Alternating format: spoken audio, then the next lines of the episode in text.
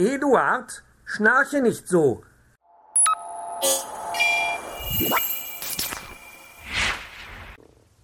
Wilhelm Busch Eduards Traum Die Prosageschichte wird gelesen von Christian Spremberg. Vierter und letzter Teil.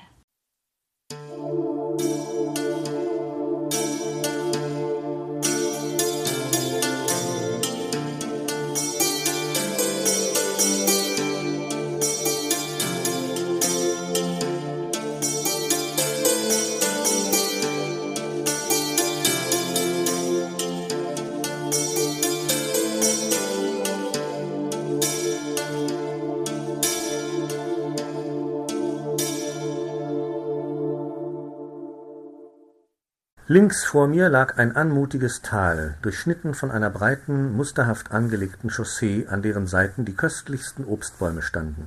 Rechts aber erhob sich, allmählich ansteigend, das Gebirge, immer höher und höher, bis es zuletzt fern oben in den Wolken verschwand.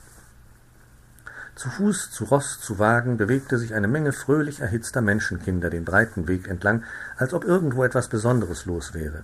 Alle in der nämlichen Richtung. Nur einer kam zurückgelaufen.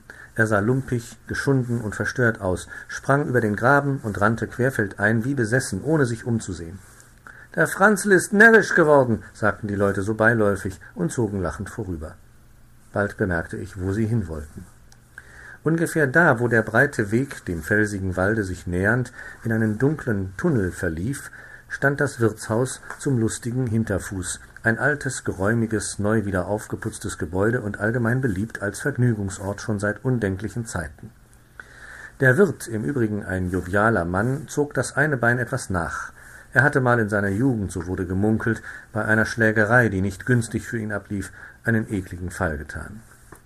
Seine sieben reizenden Töchter, die man scherzweise Todsünden zu nennen pflegte und die dem väterlichen Geschäfte natürlich sehr förderlich waren, begrüßten mit Kusshändchen vom hohen Balkon herab die ankommenden Gäste.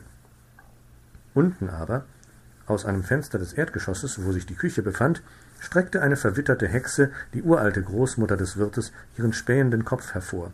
Sie war die Köchin des Hotels und ihre Nase war schwarz von Ofenruß. Obgleich sich in den Gesellschaftsräumen des gastlichen Hauses eine etwas drückende Schwüle bemerklich machte, herrschte doch durchgehends unter Jung und Alt und Hoch und Niedrig die ungezwungenste Heiterkeit.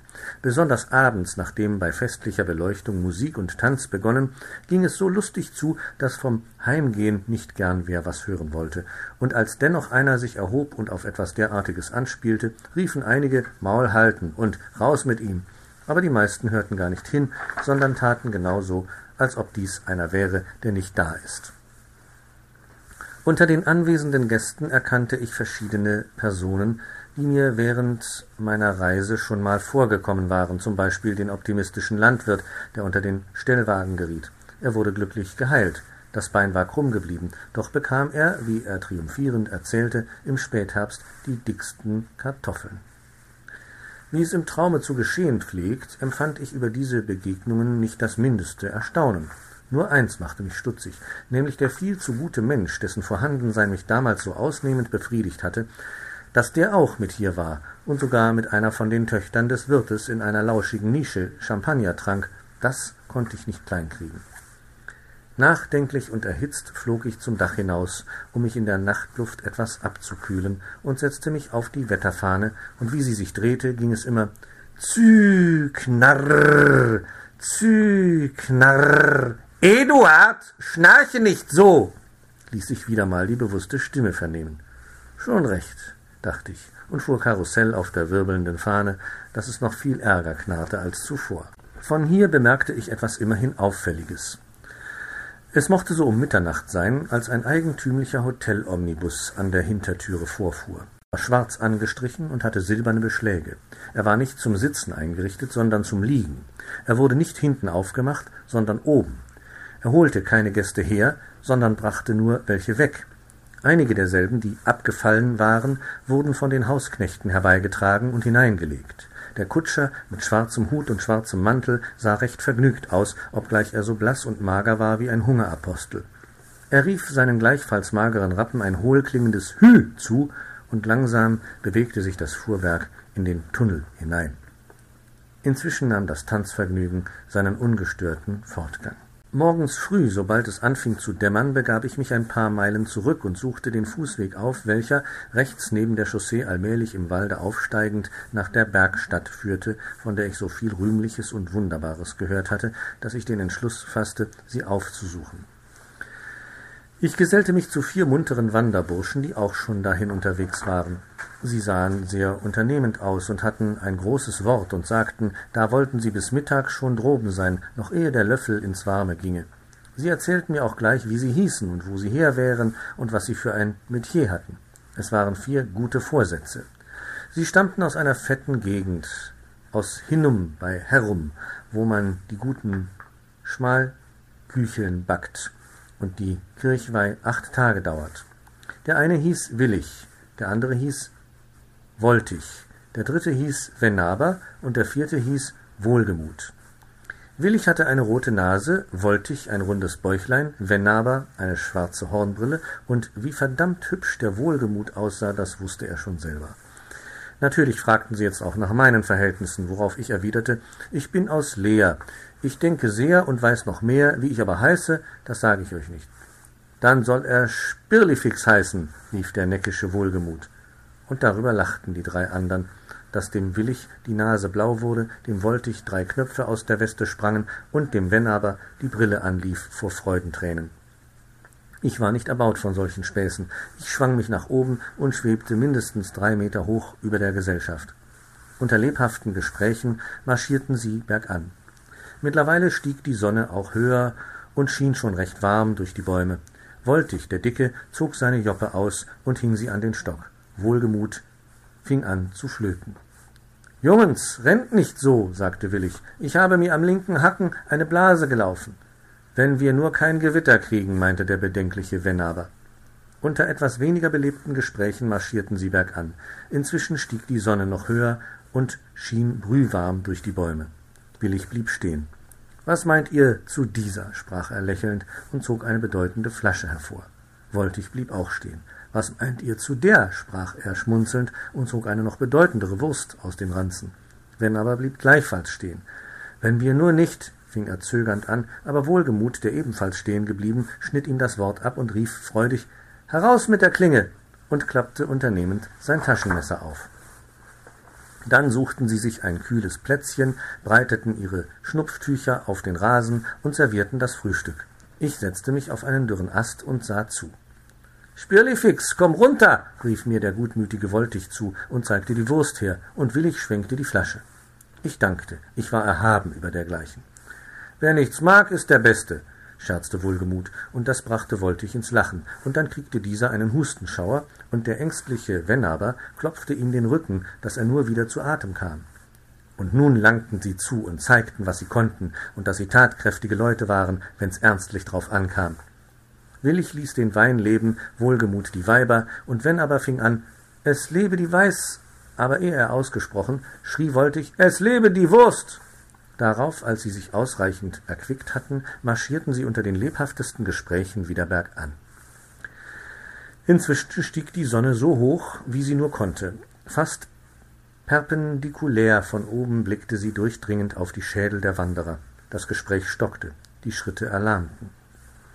Zuerst blieb Willig zurück. Rechts vom Wege stand ein dicker Baum. Hinter diesen setzte sich Willig, zog seinen linken Schuh aus und rieb sich überhaupt mit Hirschtalg ein. Dann blieb Woltig zurück. Rechts vom Wege stand noch ein dicker Baum. Hinter diesen setzte sich Woltig.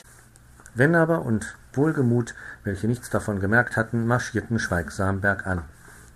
Wir zogen am Rande eines sandigen Abhangs hin, der sich bis unten ins Tal erstreckte, und befanden uns nun an der Stelle, von wo man eine dankbare Aussicht nach links hatte.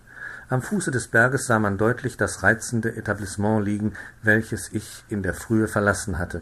Es tönte Musik herauf. Es war Gartenkonzert. Jetzt blieb Wohlgemut auch zurück. Rechts am Wege stand noch ein dritter dicker Baum. Hinter diesen stellte sich Wohlgemut, kriegte sein Perspektiv heraus, und als er durch dasselbe bemerkte, dass unten im Garten viele hübsche Mädchen saßen, schob er's wieder ein, schlich sich an den Abhang und ließ sich hinunterrutschen. Willig, der eben wieder hinter seinem Baum hervortrat und sogleich sah, wo Wohlgemut hin wollte, fing gleichfalls das Rutschen an, und Woltig, der ebenfalls wieder hinter seinem Baum hervorgetreten war und dem die Sache auch gleich einleuchtete, rutschte auch hinterher. So marschierte denn nun der nachdenkliche Wennaber, welcher die Abwesenheit seiner Kollegen nicht beachtet hatte, nur allein noch bergan. Kinder, sprach er, je mehr ich mir diese Sache, die wir vorhaben, überlege, je mehr finde ich, dass diese Sache, die wir vorhaben, sehr zweifelhaft ist. Wie denkt ihr darüber? Bei diesen Worten drehte er sich um, und als er niemanden sah, sprach er Meine Brille ist angelaufen, denn ich habe transpiriert. Er setzte sie ab und putzte sie mit Hilfe seines Rockschlappens, und dann setzte er sie wieder auf. Aber seine Kollegen konnte er nicht dadurch wahrnehmen. Doch ja, Dort unten rutschten sie. Benaber war sehr geneigt zum Überlegen, wenn er aber mal wusste, was er eigentlich wollte, dann war sein Entschluss kurz, fest und unabänderlich. So auch jetzt. Er setzte sich rittlings auf seinen Wanderstab und rutschte gleichfalls den Berg hinunter und kam fast noch eher an als die drei anderen. Ich stieg weiter. Der Weg machte eine steile Wendung nach rechts hin. Auf einmal gab's ein Gerassel.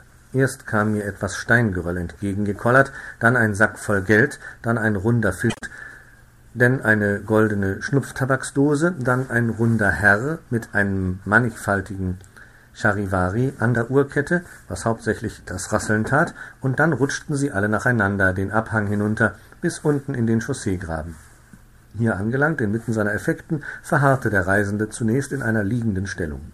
Danach setzte er sich zunächst auf den Geldsack und nahm eine Prise und besah sich die Rutschbahn, die er soeben durchmessen hatte. Danach klopfte er seinen staubigen Filzhut aus, warf den Sack auf die Schulter und begab sich in das Wirtshaus zum lustigen Hinterfuß. Ich stieg weiter. Der Weg wurde steiler und steiler. Vor mir schritt ein Wanderer, ein Handelsmann, wie es schien, welcher eine Kiepe mit Glaswaren auf dem Rücken trug. Er ging mühsam und bedächtig, und als er einen passenden Baumstumpf fand, stellte er die Kiepe darauf und setzte sich ins Gras daneben, um auszuruhen. Ach Gott, sprach er seufzend, wie muss der Mensch sich plagen? Sofort, nachdem er diese Äußerung getan hatte, kam ein Wirbelwind durchs Gebüsch dahergerauscht und warf den Korb auf die Erde, dass alle Gläser zerbrachen. Sieh, rief der erschrockene Handelsmann, kaum sagt man ein Wort, so stößt er einem die Kiepe auch noch um. Er war sehr niedergeschlagen. Aber bald fasste er sich wieder, ging an den sandigen Abhang, setzte sich in die leere Kiepe, benutzte seinen Stecken als Steuer und kutschierte eilig ins Tal hinunter. Es dauerte auch nicht lange, so sah ich ihn drunten im Wirtsgarten, und der Herr mit dem Charivari und die vier guten Vorsätze hießen ihn bestens willkommen. Es mussten wohl alte Bekannte sein, und die Musik spielte gerade ein herrliches Potpourri. Ich stieg weiter. Die Bäume wurden knorriger, die Felsen schroffer. In einer Höhle, auf seinem Sitze festgebunden, den Rücken nach dem Lichte, das Gesicht nach der Wand gekehrt, saß der unglückliche Mensch, der, nun schon mehr als zehntausendmal wiedergeboren, doch noch immer von den Dingen, welche draußen vorbei passierten, nichts weiter zu erkennen vermochte als ihre Schatten, die sie vor ihm an die Wand warfen. Als ich vor der Öffnung der Höhle einige Sekunden stillstand, hielt er mich für einen schwarzen Fliegenklecks an seiner Mauer und begrüßte mich als solchen. Mit überlegenem Lächeln verließ ihn. Noch ehe ich um die nächste Felsenecke gebogen, vernahm ich ein klatschendes Geräusch, ähnlich dem, welches die Köchin verursacht, wenn sie den Braten klopft. Nicht lange, so befand ich mich einem tätigen Manne gegenüber, der sich vermittelst eines Ochsenziehmers dermaßen den entblößten Rücken zerpeitschte, dass man wohl sah, es waren Schläge, die Öl gaben. Was treibt ihr denn da, guter Freund? so fragte ich ihn. Das Leben ist ein Esel, ich prügle ihn durch, so schrie er und arbeitete weiter. Ich begab mich höher hinauf. Nicht lange war ich gestiegen, als ich auf einem kahlen Platze einen kahlen Mann sitzen sah, der immer in dieselbe Stelle guckte. Was treibt ihr denn da, bester Freund? so fragte ich ihn. Das Leben ist ein Irrtum. Ich denke ihn weg, gab er zur Antwort. Er hatte sich schon alle Haare weggedacht und dachte doch immer noch weiter. Ich begab mich höher hinauf und alsbald so erreichte ich eine verfallene Einsiedelei, worin auf einem bemoosten Steine ein bemooster Klausner sich niedergelassen, der kein Glied rührte. Was treibt ihr denn da, alter Freund? so fragte ich ihn. Das Leben ist eine Schuld. Ich sitze sie ab, so gab er zur Antwort und saß ruhig weiter. Er musste wohl schon lange gesessen haben, denn ein Faulbaum war ihm kreuz und quer durch die Kutte gewachsen, und in seiner Kapuze saß ein Wiedehopfnest mit sechs Jungen, die sich weiter keinen Zwang antaten. Nicht lange, nachdem ich diesen würdigen Eremiten respektvoll verlassen hatte, wurde der Wald weniger knorrig und plötzlich ganz hell. Vor mir ausgebreitet lag eine weite, grüne, blumenreiche Wiese, in deren Mitte sich ein mächtiges Schloss erhob. Es hatte weder Fenster noch Scharten, noch Schornsteine, sondern nur ein einziges fest verschlossenes Tor, zu dem eine Zugbrücke über den Graben führte. Es war aus blankem Stahl erbaut und so hart, dass ich trotz verschiedener Anläufe, die ich nahm, doch partout nicht hinein konnte. Eine peinliche Tatsache. Die Freiheit des unverfrorenen Überall-Durchkommens, auf die ich mir immer was eingebildet, war entweder merklich geschwunden, oder es gab Sachen, die mir sowieso schon zu fest waren. Ich fragte einen steinalten Förster, der am Rande des Waldes stand, was denn das hier eigentlich wäre. Er schien nicht gut hören zu können, die Hand hinters Ohr, sah mich stumpfsinnig an und sog dabei heftig an seiner kurzen Pfeife, die er jedenfalls lange nicht reingemacht hatte. Sie gurgelte und schmurgelte. Eduard, schnarche nicht so! rief die Stimme. Ich hörte nicht weiter hin, sondern fragte den Förster zum zweiten Male Alter Knasterbart, könnt ihr mir nicht sagen, was das hier für ein Schloss ist? Kleiner Junker, gab er zur Antwort, zu denen, die das nicht wissen, gehöre auch ich. Dahingegen mein Großvater, der hat mir oft gesagt, dass er es auch nicht wüsste, aber was sein Großvater gewesen wäre, der hätte ihm oft erzählt, es wäre so alt, dass das Ende davon weg wäre, und dass da ein heimlicher Tunnel wäre zwischen dem Schloss hier oben und dem Wirtshaus da unten, das hat er auch noch gesagt. Was? dachte ich. Kleiner Junker? Ich drehte dem alten Trottel den Rücken zu und sah nach dem Schlosse. Auf der Wiese trieben sich viele kleine pechschwarze Teufelchen umher. Sie schwangen Netze, erhaschten Schmetterlinge und spießten sie auf feine Insektennadeln.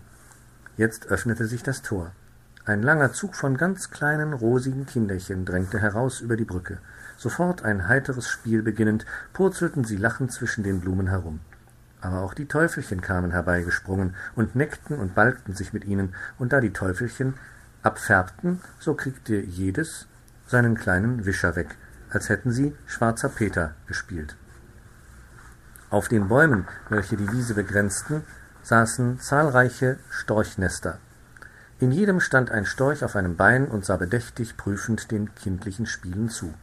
Plötzlich flogen sie alle zusammen auf die Wiese hinunter. Jeder nahm sein Bübchen oder Mädchen, welches er sich ausgesucht hatte, in den langen Schnabel, und fort ging's hoch über den Wald weg.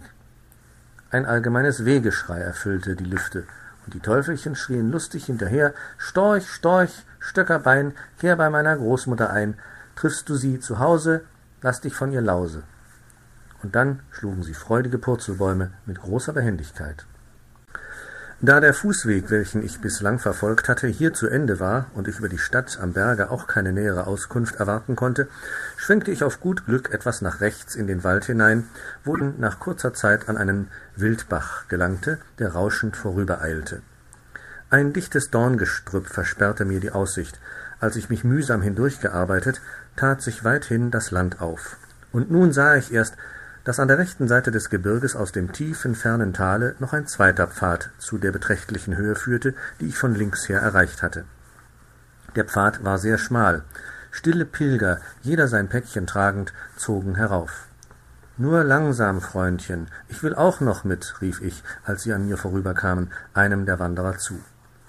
Mit ruhig mildem Blicke mich ansehend, sprach er Armer Fremdling, du hast kein Herz, Betroffen blieb ich stehen und sah ihnen nach. Sie wanderten bescheiden ihres Weges weiter. Sie kamen an das Wasser. Ein schmaler Steg führte hinüber. Hinter dem Stege in einem Gemäuer tat sich ein enges Pförtchen auf. Die Pilger traten ein. Das Pförtchen schloss sich wieder. Neugierig wie ich war, versuchte ich gleichfalls hineinzugelangen. Aber das Pförtchen hatte nicht einmal ein Schlüsselloch, und auch die Mauer, welche sich rechts und links unabsehbar weit ausdehnte, war undurchdringlich für mich. Ich erhob mich und schaute hinüber. Eine herrliche Tempelstadt, ganz aus Edelsteinen erbaut und durchleuchtet von wunderbarem Lichte, viel schöner als Sonnenschein, stieg zum Gipfel des majestätischen Berges empor. Mit kräftigem Schwunge versucht ich dahin zu fliegen. Ein heftiger Stoß war die Folge. Über der ersten Mauer stand noch eine zweite, die ich nicht bemerkt hatte, unendlich hoch, vom reinsten, durchsichtigsten Kristall. Eine Weile noch schwirrte ich dran auf und nieder wie eine Stubenfliege an der Fensterscheibe, dann fiel ich erschöpft zu Boden, dass es klirrte wie eine tönende Schelle. Da lag er nun, der kleine, eingebildete Reiseonkel, ein Häufchen kaum der Rede wert und doch beleidigt über die ungefällige Hartnäckigkeit mancher Dinge, die ihm verquer kamen. Plötzlich kam was über mich wie ein Schatten. Als ich aufblickte, war's einer von den kleinen, abscheulichen schwarzen Teufeln von vorhin auf der Wiese. Aha! Bist da, du Lump! schrie er und zog sein grinsendes Maulwerk auseinander, dass es von Ostern bis Pfingsten reichte. Erschreckt und verdattert fing ich an zu schwitzen und zu stottern und zu beteuern und kläglich zu rufen, ich bin ja gar nicht so übel, ich bin ja gar nicht so übel. Also auch das noch, kreischte der Schwarze. Warte nur, dich wollen wir schon kriegen. Und damit steckte er seine lange, rote, geräucherte Zunge heraus und hob sein Schmetterlingsnetz in die Höhe und wollte mich einfangen. Ich, nicht faul, tat einen Satz hoch in die Luft, der Teufel auch. Ich flog im Zickzack, der Teufel auch. Dann schoss ich wieder tief in den Wald hinab, der Teufel auch. Ich lief um einen Baum herum, in einem fort wohl hundertmal hintereinander, der Teufel auch, dicht hinter mir. Und jetzt wär ich sicher erwischt worden, hätte nicht grad ein baumlanger Riese dagelegen. Maul offen, Augen zu, ein stattlicher Mann. Mir war, als müsste ich ihn kennen, der fest zu schlafen schien. Die Not war groß. Besinnungslos stürzte ich mich in den offenen Rachen hinein. Als ich wieder zu mir selbst gekommen, befand ich mich in einer Art von Oberstübchen mit zwei Fenstern. Der Morgen dämmerte herein. An den Wänden hingen Bilder, die, so schien's mir, nicht viel Ähnlichkeit hatten mit dem, was sie vorstellten. Der Zeiger der Wanduhr stand auf halb sieben. Es war noch nicht aufgeräumt. Ein Geruch von gebrannten Kaffeebohnen machte sich bemerklich. Noch halb und halb in Verwirrung stolperte ich die dunkle Treppe hinunter. Behutsam drückte ich eine Türe auf. Es war ein matt erhelltes Zimmer mit roten Vorhängen. Auf einem goldenen Thrönchen saß die schönste der Frauen, ein Abbild meiner angebeteten Elise. Ich warf mich zu ihren Füßen. Anmutig lächelnd öffnete sie die Lippen.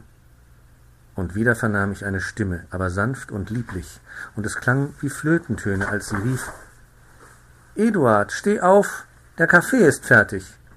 Ich erwachte. Meine gute Elise, unsern Emil auf dem Arm, stand vor meinem Bette.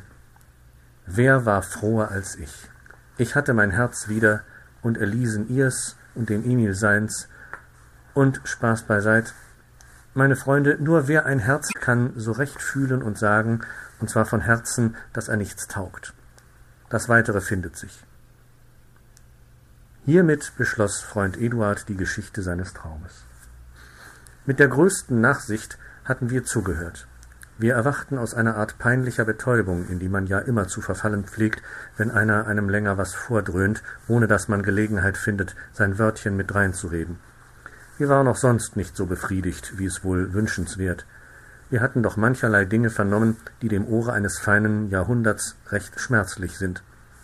Wozu sowas? Und dann ferner, warum gleich lumpig einhergehen und es jedermann merken lassen, dass die Bilanzen ein Defizit aufweisen? Würde es nicht vielmehr schicklich und vorteilhaft sein, sich fein und patent zu machen, wie es der Kredit des Hauses erfordert, dem als Teilhaber anzugehören wir sämtlich die Ehre haben?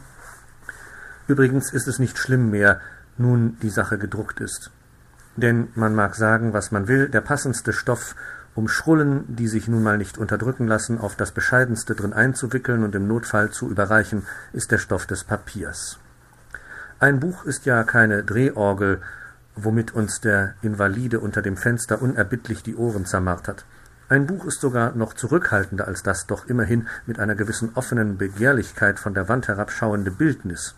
Ein Buch, wenn es zugeklappt ist, ist ein gebundenes, schlafendes, harmloses Tierchen, welches keinem was zuleide tut. Wer es nicht aufweckt, den gähnt es nicht an. Wer ihm die Nase nicht grad zwischen die Kiefer steckt, den beißt's auch nicht.